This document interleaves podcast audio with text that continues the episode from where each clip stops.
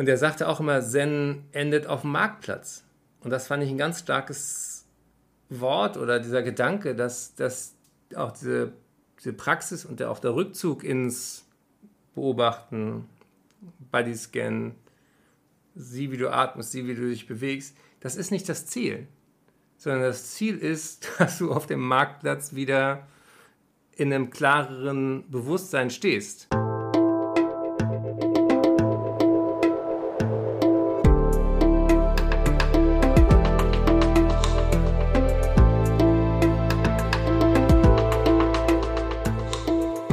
Willkommen bei dir, der Seven Mind Podcast mit Impulsen für ein gutes Leben. Für alle, die mehr Achtsamkeit und Gelassenheit in ihren Alltag bringen möchten. Hi und herzlich willkommen im Seven Mind Podcast. Mein Name ist René Träder und das ist eine ganz besondere Folge, denn es ist mal wieder eine Interviewfolge. Und zu Gast ist heute ein Mann, der viel seiner Lebenszeit in Hamm verbringt, weil er nämlich seinen Lifestyle geändert hat und nicht mehr Inlandsflüge fliegt oder zumindest nicht mehr so oft, das kann er uns ja gleich mal erzählen, sondern öfter jetzt mit der Bahn fährt, wenn es um kurze Strecken geht. Das Thema Klima ist ein Herzensthema für ihn geworden, vielleicht sogar ein Lebensthema, auch das kann er uns ja gleich mal genauer erzählen. Er hat eine Stiftung gegründet, die sich damit auseinandersetzt und er hat ein dickes, ganz buntes, wunderbares Buch dazu geschrieben und genau darüber wollen wir heute sprechen, denn er sagt, Mutter Mutter Erde ist krank. Herzlich willkommen, Eckart von Hirschhausen. Hallo René. Schön, dass du hier bist. Jetzt ist es kurz nach halb zwei. Was würdest du denn sagen, hast du heute in Sachen Klimaschutz schon anders gemacht, als bevor du das Buch geschrieben hast? Na, ich, ähm, du hast ja gerade Hamm erwähnt. Ähm, ich habe mit meiner Stiftung zwei Dienstsitze und ähm, ich äh, komme gerade von Berlin und bin jetzt äh, hier in, in Bonn im Büro. Und ähm, ja, die, die, die äh, Zugfahren ist äh, für mich inzwischen, ähm, obwohl ich schon immer Bahnfahrer war, äh, auch Teil meiner ähm, Gelassenheits- und äh, Seven-Mind-Praxis. Ich habe in meinem allerersten Buch ähm, die Leber wächst mit ihren Aufgaben auch die kühne These aufgestellt, dass die Bahn eigentlich eine buddhistische Sekte ist. kannst, du, kannst, du, kannst du da mitgehen, René? Kommt immer darauf an, wer neben dir sitzt. Selbst im Ruheabteil ist es ja manchmal so, dass Leute denken, ach, hier ist es so schön ruhig, endlich kann ich mal in Ruhe telefonieren. Und dann ist man weit weg vom Buddha sein. Aber ja, man kann tolle Sachen in der Bahn machen und auch zu sich selbst finden, das stimmt. Vor allen Dingen kann man, kann man auch äh, radikale Akzeptanz der Dinge praktizieren. Und ähm, ja, diese, diese, man, äh, positiv formuliert, man kriegt oft mehr Fahrzeit, als man eigentlich bezahlt hat. Also man äh, verbringt dann zum Beispiel beim äh, Zusammenkoppeln der zwei Teile äh, Zeit in Hamm und kann überlegen, was, was, was ist der Hammer des Lebens. Also das Fliegen hören wir jetzt ja noch mal raus. Das ist etwas, was du doll geändert hast. Was gibt es noch für Aspekte? Ich habe gerade ähm, sehr lecker pflanzenbasiert gegessen. Also ähm, durch die Recherche für mein Buch Mensch Erde, wir könnten es so schön haben, habe ich zum Teil ähm, wirklich erstaunt festgestellt, wie, wie viele Themen in meiner Ausbildung zum Arzt überhaupt nicht vorkamen, die einen Riesenhebel haben für die Gesundheit, für einen selber, aber eben auch für Mutter Erde. Und das ist ja eigentlich das, ähm, was mein großes Anliegen ist, äh, nämlich dass wir rauskommen aus dieser Idee, äh, dass ein nachhaltiges Leben irgendwie mit Verzicht und mit äh, Kasteiung und mit äh, Einbußen einhergeht, sondern eben sich pflanzenbasiert zu ernähren zum Beispiel ist äh, nachweislich äh, das Gesündeste, was man für sich tun kann. Man hat weniger Herzinfarkte, weniger Schlaganfälle und darauf verzichte ich gerne. Also wenn man schon über Verzicht redet, dann Verzicht auf äh, Krankheiten.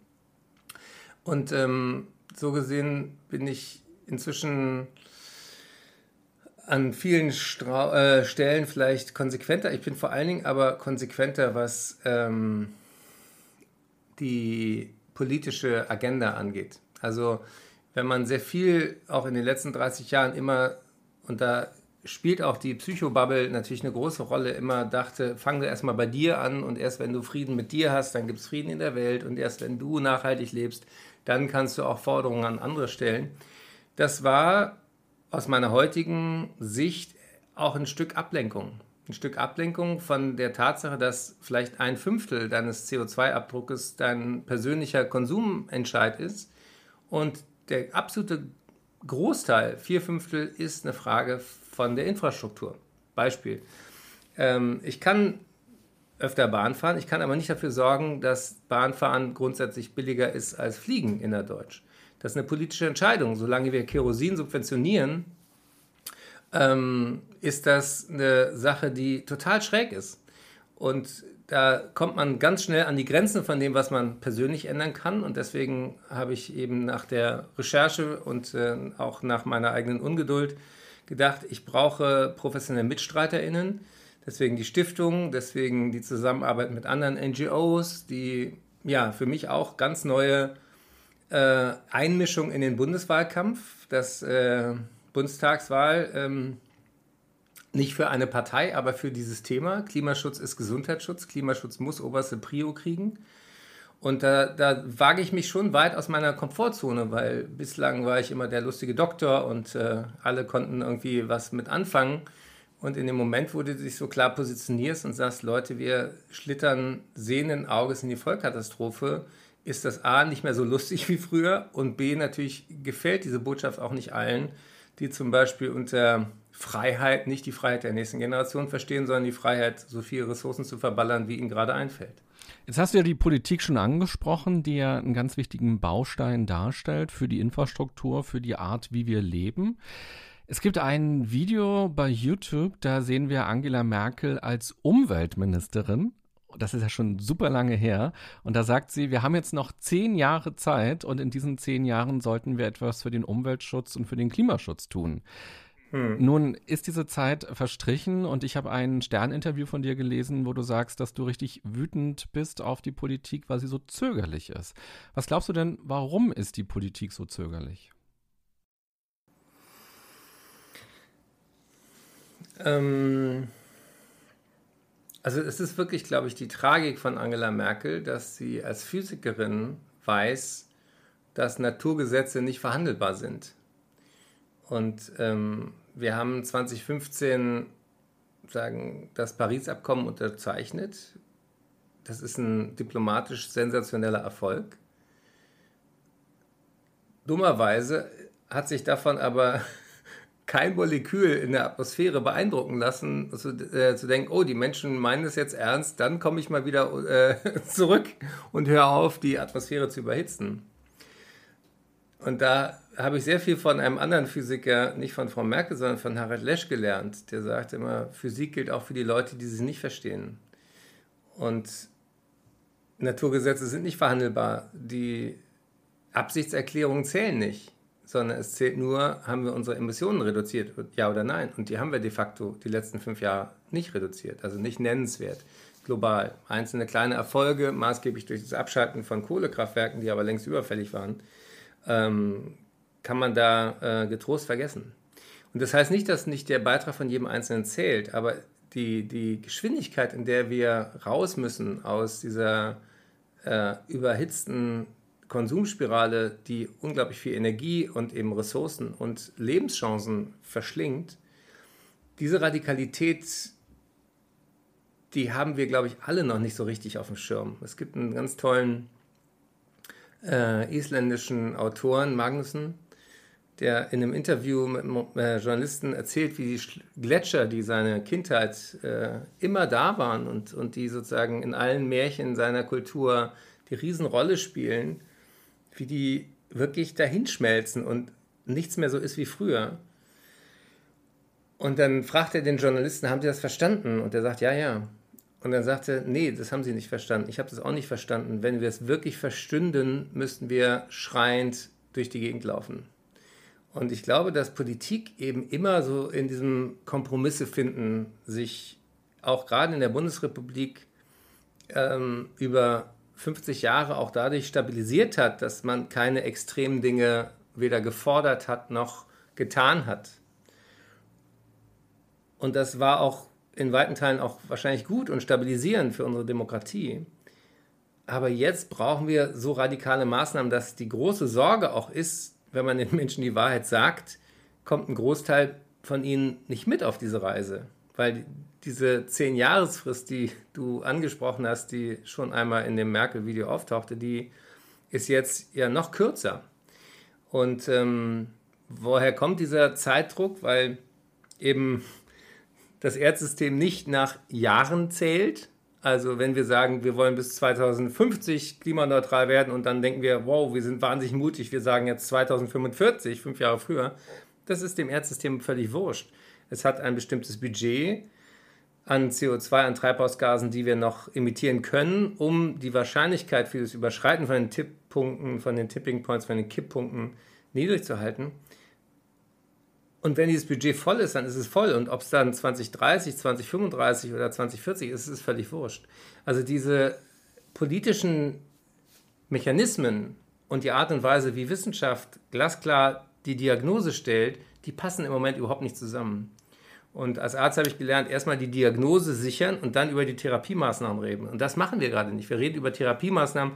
Wir reden, wie hoch sollte denn ein CO2-Preis sein? Der fing dann an bei 10 und dann bei 25 und jetzt ist er bei 60. Aber wenn man die Schäden, die jede Tonne Treibhausgase einpreist, ernst nimmt und damit reinrechnet, dann müsste der bei mehreren tausend Euro liegen. Ja, das zeigt also, wie das, was politisch gerade irgendwie machbar oder durchsetzbar erscheint, und das, was eigentlich dran wäre, total weit auseinander liegt. Und ähm, ich hoffe sehr, und äh, wir wissen das ja beide noch nicht, wer dieses Land nach vorne raus regieren wird, dass die nächste Generation, und jetzt kommen ja auf alle Fälle jüngere PolitikerInnen auch äh, in den Bundestag und an die Macht, ähm, dass die wirklich, wirklich sozusagen kapieren, wir haben eine enorme Verantwortung gerade, weil wir die erste Generation sind, die wirklich spüren, was Klimakrise bedeutet und wir sind die letzte, die was daran ändern kann. Und das macht was mit einem. Und ähm, was macht denn das mit dir?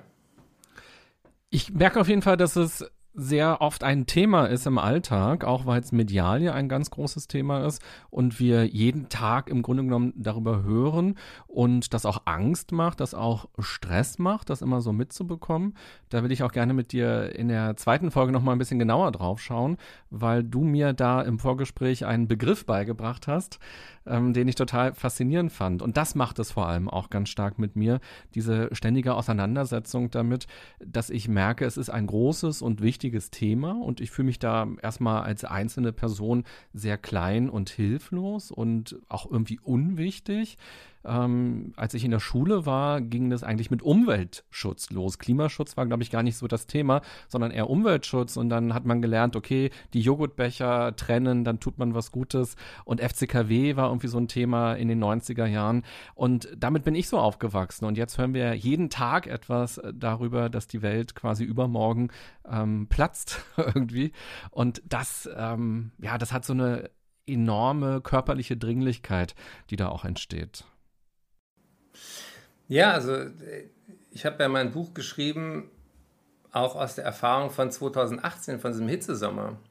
Und wenn du sagst körperliche Dringlichkeit, dann, dann äh, denke ich auch gerade an all die achtsamen Menschen, zu denen wir gerade sprechen und die vielleicht äh, auch A7 Mind kennen oder auch andere Praktiken, sozusagen mit seinem Geist irgendwie äh, ins Reine zu kommen oder in die Stille zu kommen oder auf, auf bessere Gedanken. Und wir vergessen oft, dass unser Hirn äh, praktisch eine biologische Basis hat.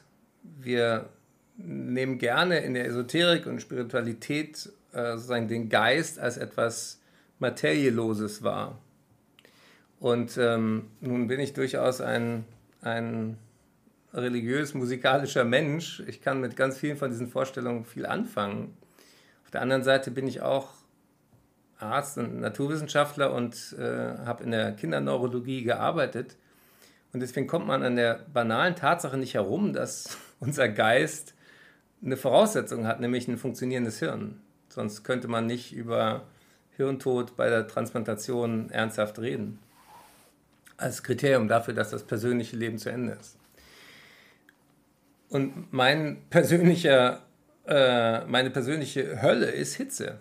Also ich äh, beginne in dem Buch mit drei Aha-Erlebnissen, die wahrscheinlich viele Hörerinnen auch nachvollziehen können. Das eine war 2018 in dem Hitzesommer, da war ich in Frankreich. Und Frankreich war im Sommer immer schon heiß, aber so heiß war es noch nie. Und da äh, hatten wir ein Schlafzimmer unterm Dach. Und wenn du tagsüber Sonne raufbrezeln hast auf, auf einem Blechdach, dann wird es über 70 Grad heiß.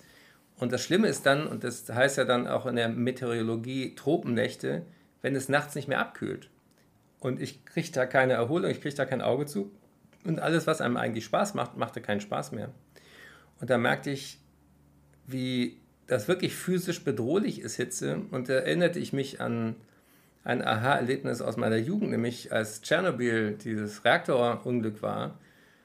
Da merkte ich auch plötzlich, jetzt kommt diese radioaktive Wolke und du kannst eigentlich hinrennen, wo du willst. Überall wird sie dich erwischen. Und so ist es bei Hitze auch. Du kannst ihr nicht entfliehen. Und äh, wenn ich äh, für meine Stiftung Gesunde Erde, gesunde Menschen Vorträge halte, auch gerade im Gesundheitssektor, dann pointiere ich das gerne sage, kein Mensch kann sich seine eigene Außentemperatur kaufen, auch nicht mal ein Privatversicherter. Also egal wie reich du bist, du kannst dich natürlich in irgendwo in einen klimatisierten Bunker setzen, aber es ist ja kein gutes Leben. Und diese Fragilität von dem, was wir eigentlich immer so latent als selbstverständlich angenommen haben. Auf Englisch heißt es ja so taking for granted. Das finde ich einen sehr, sehr schönen Ausdruck. Dieses, ja, das ist so. Das ist eben alles nicht so. Es ist nicht klar, dass wir Temperaturen haben, wo wir klar denken können. Es ist nicht klar, dass wir genug Wasser haben. Es ist nicht klar, dass wir genug Nahrung haben nach vorne raus. Und das, was uns in einem reichen Westeuropa jetzt langsam so dämmert, ist ja für Menschen im globalen Süden schon seit Jahrzehnten Realität. Und da denke ich eben auch oft, wie diese Menschen, die so immer für sich in Anspruch nehmen, besonders bewusst zu sein, auch an solchen offensichtlichen Tatsachen nicht vorbei können. Das versuch mal zu meditieren, wenn es draußen 42 Grad hat. Ja, da, da kommt man sehr schnell ins Nirvana, weil 42 Grad ist auf Dauer tödlich für unser Hirn. Ja, genau. Du beschreibst es nämlich ganz schön, dass es kein Fieberthermometer gibt, was über 42 Grad ist. Und ich habe das mal gegoogelt und habe mir Fotos angeguckt von Fieberthermometer. Ich wusste das gar nicht, dass bei 42 Grad die Skala tatsächlich aufhört. Und du beschreibst es ja ganz schön, dass du sagst, wir haben Eiweiß in unserem Körper. Wir bestehen ja zum großen Teil eben doch Eiweiß, gerade auch im Gehirn. Und was passiert eben mit Eiweiß? Wenn wir das Ei kochen, das ist so dein Bild, was du uns mitgibst, dass es halt Ja, das, das äh, heißt auf schlau, das denaturiert, also es verändert seine Strukturform. Und äh, ja, das kann jeder nachvollziehen, wenn man mal ein rohes Ei in, das muss gar nicht kochen, das Wasser, es reicht 42, 43 Grad. Wenn man ein Ei da reintut, dann wird es hart. Und wenn das Wasser abkühlt, wird es nie wieder weich. Und das ist, glaube ich, für uns auch kognitiv so eine Schranke zu verstehen, dass Dinge nicht wieder gut zu machen sind, dass Dinge, wenn sie einmal richtig im Arsch sind, kaputt bleiben. Und dazu gehört eben auch unser Körper, dazu gehört unser Geist, dazu gehört unsere materielle ähm, biologische Verfasstheit. Und deswegen finde ich es so wichtig, dass, dass wir, ich habe ja auch ein paar selbstironische Texte geschrieben über die aufgeklärten Verschmutzer, weil ausgerechnet die Menschen, die ja sehr oft das Wort Achtsamkeit und Nachhaltigkeit in ihrem Vokabular führen, tendenziell diejenigen sind, die den höchsten Fußabdruck haben und nicht den kleinsten. Woran liegt das? Dass ähm, Bildung meistens zu besseren Einkommen führt und Menschen, die mehr Geld haben zur Verfügung, grob über den Daumen auch einfach mehr ausgeben und dadurch sich mehr Autos oder größere Autos leisten können, eine größere Wohnfläche. Heizen ist ein riesen blinder Fleck äh, in unserer Ökobilanz. Wir denken, wenn ich die Jute-Tasche dreimal nehme, dann bin ich schon einer von den Guten. Nee, Heizen macht äh, unglaublich viel von unserer CO2-Bilanz aus. Je nachdem, mit welchem Mittel natürlich. Aber diese Verbraucher, die, die sozusagen sich selber für besonders Nachhaltigkeit empfinden, empfinden, die fliegen dann gerne auch mal nach Bali auf so ein spezielles Yoga-Retreat, weil da der Meister ist, der einem die Bedürfnislosigkeit noch besser beibringen kann als der Meister nebenan. Also ähm, wenn man ehrlich ist mit sich selber, dann äh, kann man darüber verzweifeln oder man kann darüber lachen. Und wenn ich es aber richtig in Erinnerung habe, dann hast du dich selbst auch als aufgeklärter Verschmutzer bezeichnet. Na klar. Wie, wie gehst du das, denn dann? Alles andere wäre ja auch gelogen. Wie gehst du selbst mit dieser eigentlich ja Irritation um. Auf der einen Seite hast du dich jetzt ja auch sehr intensiv damit auseinandergesetzt und weißt, was du zu tun hast oder was passiert. Du hast ja auch viele Expertinnen und Experten getroffen. Und auf der anderen Seite hast du ja auch einen Lifestyle, selbst wenn du jetzt aufs interne, äh, aufs, aufs Fliegen innerhalb von Deutschland verzichtest, ist dein Lifestyle ja auch so, dass du wahrscheinlich eine große Wohnung oder ein Haus hast, da auch viel heizt, logischerweise, damit es nicht super kalt ist im Winter. Was macht es mit dir? Ne, ich, ähm, also die Dinge, die man verändern kann, sind, sind weniger Fliegen, weniger äh, Fernurlaube. Das, das mache ich tatsächlich. Ähm, zum zweiten Ökostrom beziehen. Ähm, habe ich aber auch schon seit, weiß nicht, 20 Jahren. Ähm, zum dritten die Geldanlage checken. Also ähm, egal wie viel Geld man hat, wir achten da selten drauf, dass wir bei einem ähm, Banksystem Teil sind, was nachhaltig wirtschaftet, was bestimmte Branchen grundsätzlich nicht bedient mit Geld und, und, und. Ähm, da gibt es die GLS Bank, da gibt es die Triodos Bank, da gibt es die ähm, Tomorrow Bank und, und, und. Und das dauert noch nicht mal einen halben Tag, sozusagen sein Konto zu ändern und trotzdem tun das nicht alle. Und selbst wenn man denkt, ach, ich bin da vielleicht Student oder ich habe doch nicht viel Kohle, zum einen, äh, wenn wenn das Millionen Menschen machen, hat das einen unglaublichen Impact. Das geht innerhalb von einem Tag durch die Branche ähm, und auch kleinere Einkommen summieren sich. Zum Zweiten, äh, denkt mal an eure Eltern, denkt mal an eure Oma. Wer hat denn mal zu Weihnachten darüber gesprochen? Äh, sag mal, wie legst du dein Geld an? Vielleicht sogar ja auch Geld, was für die Kinder oder Enkel gedacht ist. Ja? Das ist ein Riesenhebel. Das sind so die blinden Flecken, wo ich auch erst äh, durch äh, Mensch Erde, wir könnten es so schön haben, drauf gestoßen bin. Ähm, und dann ist auch die Frage, ist es wirklich dieses Persönliche oder ist es nicht das, was auf Englisch Advocacy heißt? Also ist nicht das Wirksamste, was wir alle haben können, nicht so sehr auf unseren Fußabdruck zu starren, sondern auf unseren Handabdruck. Und Handabdruck äh, ist sozusagen zum Fußabdruck das Pendant, nämlich wo kann ich handeln, wo kann ich gestalten? Wo kann ich Themen in die Öffentlichkeit bringen? René, du hast es gerade gesagt, wir fühlen uns ganz schnell so ohnmächtig und, und, und klein. Und was macht denn äh, mein Tun schon für einen für Impact im Globalen? Und ähm, wenn sich die Hälfte der Menschheit für klein und unbedeutend hält, dann ist ja die Frage, machen wir uns da nicht auch was vor? Vielleicht sind wir mächtiger, als uns bewusst ist. Und Macht hat sehr schnell so ein Geschmäckle, wie die Schwaben sagen. Und ich finde, äh, das schönere Wort ist Vermögen. Vermögen ist nämlich nicht nur Geldvermögen, sondern Vermögen ist, ich vermag etwas zu bewegen. Und darin steckt zum Beispiel die Idee, dass man Ideen auch vermag in die Welt zu bringen, so wie wir beide das gerade tun. Vielleicht fällt einem Hörenden jetzt auch ein, Mensch, ich kenne ja auch jemanden, der einen Podcast macht. Oder ich kenne jemanden, der für eine Zeitung schreibt oder einen Blog hat oder Influencerin ist. Oder, oder, oder. Vielleicht kenne ich auch jemand, der in der Politik aktiv ist. Vielleicht kenne ich jemand, der in der Kommune aktiv ist, ähm, äh, Kommunalpolitik. Vielleicht kenne ich auch jemand in Brüssel oder bin mal mit jemandem zur Schule gegangen, der jetzt in Brüssel ist oder jemand kennt, der da ist. Ja, alle Menschen sind vernetzt miteinander. Alle Menschen sind über sechs Stationen miteinander in Kontakt. Und äh, ein schönes Beispiel, ich habe äh, bei äh, als mein Buch äh, Premiere hatte, war ich bei Sandra Maischberger in der Sendung und danach kriegte ich eine SMS von einem uralten Freund, den ich Jahrzehnte nicht, nicht gesprochen hatte. Und der erinnerte mich daran, dass ich, der war in meiner äh, Schulklasse in der Oberschule und der sagte, weißt du noch, wie du dich damals lustig gemacht hast über uns Ökos, ähm, weil der damals seiner Zeit schon voraus war. Und äh, übrigens, ich mache seit 30 Jahren, äh, forsche ich über erneuerbare Energien. Also wenn du dich mal schlau machen willst, was da gerade angesagt ist, ruf mich an. Und das fand ich großartig, ja. Also in dem Moment, wo du dich positionierst, in dem Moment, wo du was sozusagen in die Welt hineingibst, kommt auch unglaublich viel zurück. Und zwar, und das kann ich auch echt jedem als Feedback ähm, äh, wünschen, total viel Positives. Also ich bin ja schon lange eine öffentliche Figur, aber dass Leute, wenn ich Zug fahre, ähm, auf mich zukommen und sagen, ich wollte ihnen einfach mal Danke sagen für das, was sie gerade tun. Das ist neu. Früher kamen Leute und wollten ein Selfie oder ein Autogramm und äh, für die Mutter oder für die Oma und irgendwer war Fan. Aber dass Leute sagen, es ist total wichtig, dass öffentliche Personen sich äh, mit diesen Themen der Zeit identifizieren, ähm, das, das ist toll und das habe ich auch in der Recherche gesehen.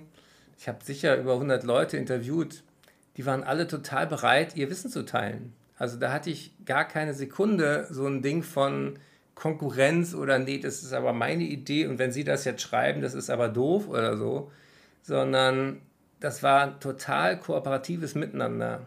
Das war ein Mensch, äh, wenn du den äh, noch nicht kennst, ich gebe dir mal die Nummer und äh, hier, da ist ein Aspekt, ähm, da kennt sich der oder die mit aus.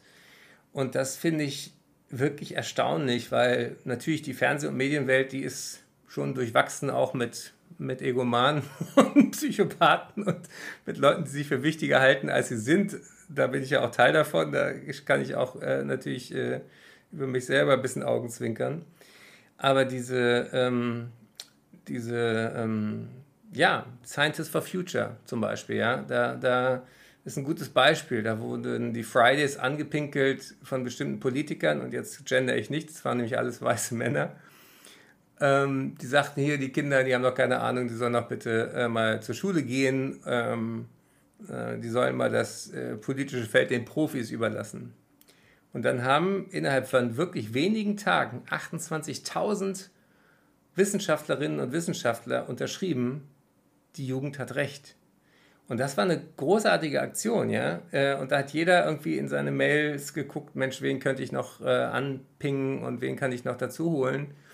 Und da war ich zack mit Ernst-Ulrich von Weizsäcker und mit äh, ähm, Antje Boetius, einer Meeresbiologin aus Bremen und äh, Maja Göpel war damals dabei und ähm, ähm, Sven Plöger und Ranga Yogeshwar und Harald Lesch und, und lauter Leute, die ich auch schon irgendwie aus einem anderen Kontext kannte, lernte ich neu kennen. Nämlich, dass den allen klar ist, ey, wir schaffen das nur gemeinsam oder gar nicht.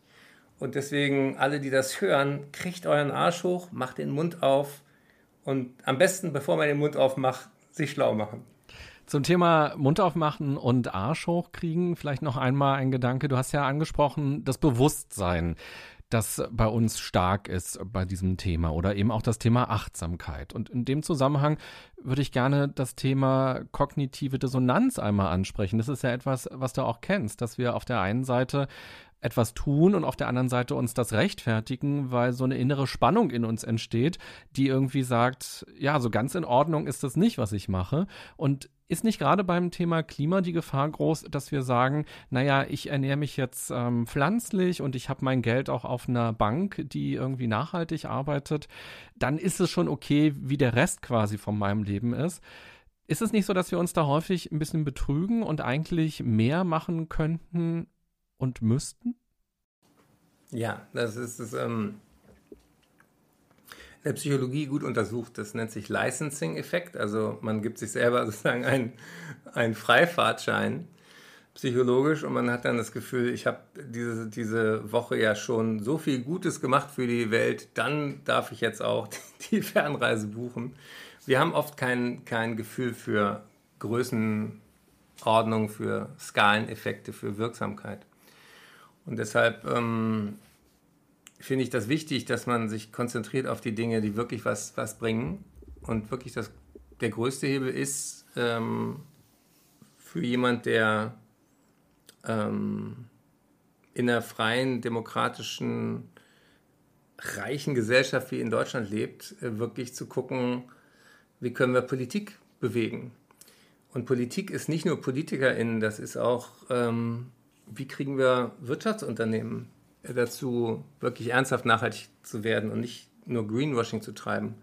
Und das sind ja alles auch Menschen. Also das, was, was man vielleicht mit dem bewusstseinstrainierten Seven Mind Mind eher hinkriegt als andere, ist zu verstehen, we have more in common, als uns trennt. Ja, also die, die Grundlage ist Verbundenheit. Die Grundlage ist, dass wir eigentlich alle die gleichen Sehnsüchte haben und auch wahrscheinlich der Boss von RWE ist in seinen stillen Momenten zugänglich für die Frage, sag mal, ist das, was wir da gerade tun mit der Erde, okay?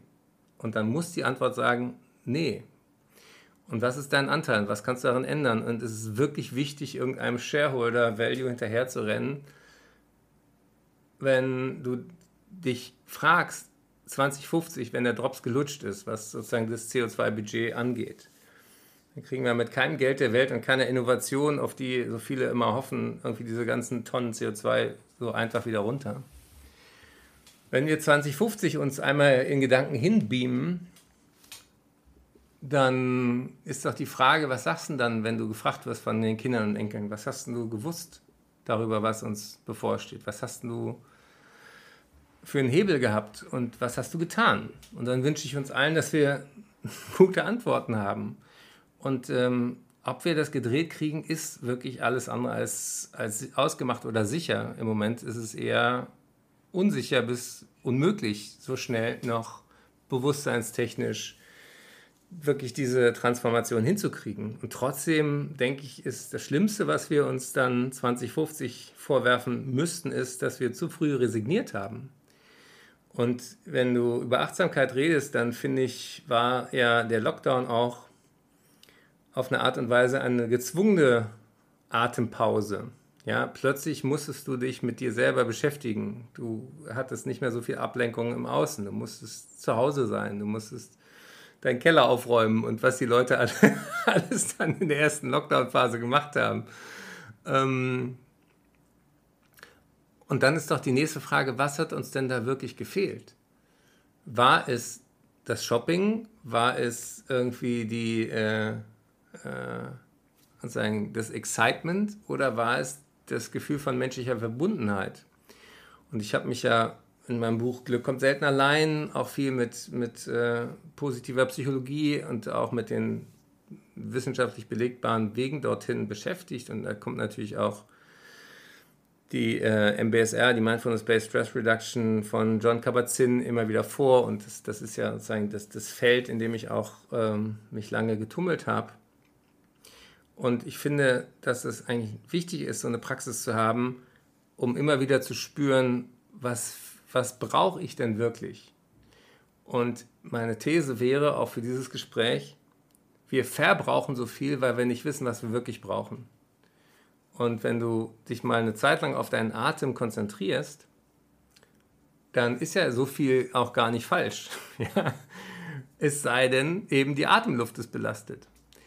Und da komme ich dann wieder ganz schnell vom, vom Sitzkissen auf Klimapolitik oder Energiepolitik. Weil Kohleverstrom ist die dreckigste und gesundheitsschädlichste Art und Weise, überhaupt Strom zu erzeugen. Und wir tun das immer noch, obwohl wir es nicht müssten, obwohl wir Strom exportieren, obwohl wir Solartechnik mit erfunden haben und äh, die billiger wäre als Kohle zu wirtschaften. Also, da kann man sich dann wieder aufregen. Aber der Punkt ist, der Luft ist sozusagen auch ein Gemeinwohl ja, etwas, was uns allen gehört und was wir nicht teilen können. Und wenn du sagen, dir klar machst, dass in Hamburg jeder Dritte, der in der Innenstadt wohnt, inzwischen Asthmaspray hat, ja, weil der nicht als Allergiker geboren wurde, aber weil Dreck in der Luft weltweit Killer Nummer eins ist, weil das nicht nur der Diesel und der Abrieb von den Reifen ist, sondern eben auch eine ganze Menge andere Sachen, dann dann verstehst du, dass es nicht reicht, sozusagen bewusst zu atmen, wenn du ignorierst, dass das, was wir atmen, auch etwas ist, was wir gemeinschaftlich erschaffen, sozusagen. Also da sehe ich immer wieder inzwischen viel klarer als früher die Verbindung. Und das heißt, ich war auch ähm, mal vor Jahren, inzwischen ist er leider gestorben, aber er hatte ein sehr langes und erfülltes Leben, der Williges Jäger in, in, in Würzburg, äh, war ich dort auch mal auf einem Zen-Retreat, einem Kontemplationsretreat. Und er sagte auch immer, Zen endet auf dem Marktplatz. Und das fand ich ein ganz starkes Wort oder dieser Gedanke, dass, dass auch diese, diese Praxis und der, auch der Rückzug ins Beobachten, Bodyscan, sieh, wie du atmest, sieh, wie du dich bewegst, das ist nicht das Ziel, sondern das Ziel ist, dass du auf dem Marktplatz wieder in einem klareren Bewusstsein stehst. Aber sich nur zurückzuziehen, was viele Leute inzwischen sozusagen in ihrem Kokon auch sozusagen für die letzte Bastion ihrer Seligkeit halten, da bin ich noch nicht. Oder ja, wie siehst du das? Ich fand gerade den Satz sehr schön von dir, wir verbrauchen so viel, weil wir nicht wissen, was wir brauchen. Das ist ja auch Konsumkritik oder eben auch Freizeitgestaltungskritik. Was machen wir eigentlich alles und glauben, das würde uns denn glücklich machen? Und viele der Dinge füllen ja eigentlich nur eine Lücke. Oder viele Leute, die eben auch sehr hart arbeiten und dann eben auch gut verdienen, sind dann eben am Ende zu Hause und sagen, ja, was ist jetzt eigentlich das Sinnstiftende in meinem Leben oder in meiner Arbeit? Und am Ende erschafft man sich ganz platt gesagt so einen goldenen Käfig, der einem vieles ermöglicht und irgendwie Schmerzensgeld ähm, dann auch bedeutet und wieder schöne Momente beschert. Aber gerade wenn man dann ausbricht aus diesem Leben und wirklich im Wald einfach mal ist, ich war jetzt zum Beispiel ähm, im Urlaub in der sächsischen Schweiz wandern für acht Tage und da merkt man einfach, dass man gar nicht so wahnsinnig viel braucht einfach halbwegs gutes Wetter reicht aus und der Tag ist wundervoll. Und das finde ich einen starken Gedanken, gerade wenn wir über Achtsamkeit sprechen. Was brauchen wir denn eigentlich? Und dann eben nochmal unseren Verbrauch auch unter dieser Brille kritisch zu betrachten. Ich fand nochmal ganz spannend jetzt im Wahlkampf, wir haben ja vorhin gesprochen darüber, dass die Politik sehr zögerlich ist, war ja schon mein Eindruck, dass alle Parteien sehr stark auf Klima geschaut haben, auch wenn es eine Untersuchung gibt, die sagt, keines der Klimaprogramme, die da drin stecken, helfen, 1,5 Grad irgendwie einzugrenzen. Trotzdem war es irgendwie in aller Munde. Und was ich ganz spannend fand, du bist ja seit Mai mit deinem Buch unterwegs und warst da auch in vielen Interviews und in vielen Talkshows und ich habe einige Kommentare bei Social Media gesehen, wo Leute gesagt haben, der Eckart von Hirschhausen, der sollte mal Minister werden. So jemand äh, müsste quasi die Welt ein bisschen verändern und Deutschland verändern. Und meine Frage an dich ist, welches Ministeramt würdest du als am wirksamsten in Sachen Klima sehen? Ist es das Umweltministerium? Ist es, das würde man bei dir vermuten, das Gesundheitsministerium oder ist es vielleicht sogar das Wirtschaftsministerium am Ende? Ja, das, ähm, das Absurde ist ja, dass der Gesundheitsminister gar nicht Teil des Klimakabinetts war.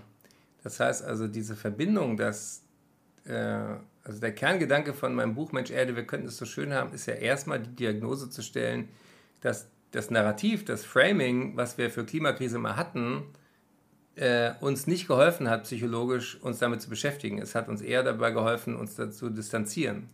Also die Erzählung war immer, den Eisbären schmilzt die Scholle weg. Dann denkst du, schlimm, schlimm, aber bin ich Eisbär? Nö. Dann war von irgendwie 350, dann 400 und 420 Parts per Million in der Atmosphäre CO2 die Rede. Können wir das sehen? Können wir das riechen? Können wir das schmecken? Merke ich da was von? Nö. Dann haben wir gehört, dass äh, pazifische Inselstaaten absaufen und Bangladesch ist überschwemmt. Tangiert uns das wirklich? Also unser Mitgefühl ist eben leider evolutionär erstmal auf unsere direkte sichtbare Welt, unsere Nächsten, unsere vielleicht 100 in unserem Kiez, in unserem Fädel, in unserem Stamm, in unserer Truppe begrenzt. Und deswegen finde ich diese, diesen ersten Schritt wichtig, kriegen wir Mitgefühl auch mit Menschen, die außerhalb unseres Spaces sind.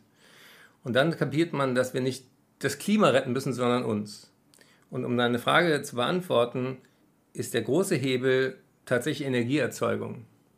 Und das gilt natürlich für die Verkehrswende, das gilt aber auch für die Landwirtschaftswende, weil Dünger unglaublich viel Energie braucht, um hergestellt zu werden. Das haben wir gemerkt, als in als dieses Lager, das war in, war das Beirut, ähm, im Libanon explodiert ist, da war ja Dünger drin. Man dachte, das ist eine, eine terroristische Sprengung. Nee, das war einfach landwirtschaftlicher, normaler Dünger. Aber da merkt man, wie viel Energy da reingeht und die muss ja irgendwo herkommen. Ähm, das Gesundheitsministerium wäre mir tatsächlich nicht das Wirksamste, obwohl ich dazu natürlich am ehesten qualifiziert wäre, aber ich würde gerne sozusagen ein übergeordnetes, vernetzendes Ministerium machen. Vielleicht eher sozusagen was, was man im Kanzleramt vermutet, nämlich zu sagen, Klima, Klima ist auch das doofe Wort, aber das Sichern von unseren Lebensgrundlagen, das muss oberste Priorität bei allen Gesetzen sein. Das muss bevor wir irgendwas verabschieden, müssen wir uns darüber Gedanken machen, was bedeutet das für die nächste Generation? Was bedeutet das für Menschen im globalen Süden? Was bedeutet das, wenn, wenn das alle machen? Ist das wirklich was, was tragfähig ist? Und die Grundidee von Nachhaltigkeit ist ja sehr simpel, nämlich die kommt aus der Forstwirtschaft, die ist über 200 Jahre alt. Die heißt, nimm nicht mehr raus, als nachwächst. Ja? Und wenn wir Autobahnen bauen, dann ist auch klar, Autobahnen vermindern nicht den Stau, sondern wer Autobahnen baut, wird Stau ernten, weil du automatisch mehr Verkehr wieder in Richtung Auto lenkst und nicht auf Richtung Schiene, wo es hingehört und so. Das heißt also, all solche Gesetze würde ich dann in deiner fiktiven Welt versuchen, positiv zu drehen. Aber warum ich nicht in die Politik gegangen bin und es aktuell auch nicht vorhabe, ist die Tatsache, dass ich tatsächlich mit dem, was ich kann, oft vermittle zwischen verschiedenen Welten, die normalerweise gar nicht miteinander reden. Also dieses Thema Klimakrise und One Health, also auch Artensterben, auch ähm, Auswirkungen auf Hunger, Hunger, auf Konflikte, auf Kriege. Das hat zum Beispiel der Minister Gerd Müller ziemlich klar auf dem Schirm, obwohl der CSU ist. Das ist nicht die Partei, der ich mich am nächsten fühle, ohne äh, weiter ins Detail zu gehen. Als Berliner kann man die auch gar nicht wählen, im wahrsten Sinne. Aber ähm, trotzdem merke ich in dem Kontakt mit dem, der hat das durchdrungen, dem ist das ein Anliegen. Und dann kann ich mit dem sprechen. Dann kann ich aber auch mit Svenja Schulze sprechen, die das Umweltministerium leitet. Dann kann ich auch mit einem Franz Timmermans sprechen, der in der EU den Green Deal verantwortet. Und ähm, über meine Stiftung, dann ein Netzwerk von Stiftungen, hatten wir mit dem einen ganz tollen Austausch. Und in der Sekunde, wo ich mich für eine Partei aufstellen ließe, würden alle anderen Parteien nicht mehr in der gleichen Offenheit mit mir reden. Und deswegen sage ich, äh, ich bin äh, sozusagen lieber im, hinter den Kulissen die verbindende Person, als sozusagen auf dem Podest. Und äh, ich habe großen Respekt vor allen Leuten, die in die Politik gehen. Und je näher man denen kommt, desto mehr merkt man auch, dass ganz viel von dieser, ach, die wollen doch nur alle ihr, ihren Eigennutz da optimieren, das stimmt nicht. Da gibt es echt viele Leute, die ähm, viel, viel auch Hate auf sich nehmen und viel, viel äh, nächtliche Sitzungen mit irgendwelchen Unterausschüssen und so weiter. Das ist alles komplex. Und deswegen äh, stimme ich dir zu, immer nur meckern und nicht selber Politik machen, ist feige. Aber ich glaube, dass das im Moment für das, was ich kann und die Möglichkeiten, die ich habe, der bessere Weg ist, sozusagen äh, Joker oder Hofnarr zu bleiben, so wie das äh, früher auch war, dass man einen Hofnarr hat, der einem die Wahrheiten spiegeln kann und der sie vermitteln kann. Und auf eine Art und Weise bin ich zwar nicht mehr sozusagen Komiker oder Kabarettist primär, sondern ja, äh, äh, jetzt mit diesem Klimathema unterwegs und dem Gesundheitsthema, aber ähm, natürlich kann ich meine kommunikativen Fähigkeiten weiter dafür nutzen. Klimaschutz hat ganz viel zu tun mit Gesundheitsschutz. In beiden steckt auch das Thema Prävention drin. Und Prävention bedeutet ja, dass ich heute etwas für morgen tue, auch wenn sich das heute noch gar nicht so dramatisch für mich anfühlt. Und wir wissen ja, wenn wir keine Rückenschmerzen haben, ist die Motivation gering, irgendwelche doofen, langweiligen Rückenübungen genau. zu machen. Und deshalb braucht es viel. Mo sprichst. Es braucht Motivation. Und es gab in dieser Folge, die neigt sich jetzt dem Ende entgegen, schon ganz viel Motivation von dir. Und wir wollen gleich in der zweiten Folge nochmal ein bisschen genauer auf das Thema Motivation schauen und vor allem auf dieses Gefühl, auf diesen Begriff, den du uns mitgebracht hast und was der für uns bedeuten kann. Eckert, ich sag dir jetzt schon mal vielen Dank als Hofnahminister quasi. das ist ein schön, das Amt nehme ich sofort. Ich, ich, dachte, für unsere Freunde der Achtsamkeit ähm, kann ich äh, den Talk, der doch relativ ernst war, mit einem schönen Text vielleicht noch beschließen. Und ich darf auch verraten, du hast das Buch ja auch gelesen, es gibt auch ziemlich viel zu lachen, es gibt auch viele unterhaltsame Teile. Eine meiner äh, sehr autobiografischen Teile ist die Geschichte über zu viel Zeug. Hast du die auch gesehen? Na, ich weiß vor allem, dass Leute, die in dein Büro kommen, sagen, du bist Messi und äh, du formulierst es ein bisschen anders. Ja, dann sage ich immer, ich bin kein Messi, ich bin ein Sammler ohne festgelegtes Themengebiet. Ich, ich finde, das, das lässt einem so einen Rest von Würde. Bist du denn in, in, in all deinen äh, täglichen äh, Dingen auch so achtsam, wie, wie du es im Podcast bist? Naja, Achtsamkeit bedeutet ja nicht Perfektionismus, sondern eher wahrnehmen und spüren, was da los ist. Und wenn ich jetzt zum Beispiel meine Kamera umdrehen würde in mein Office, dann würdest du auch sagen, oh je, ganz schön unaufgeräumt sieht es da heute aus.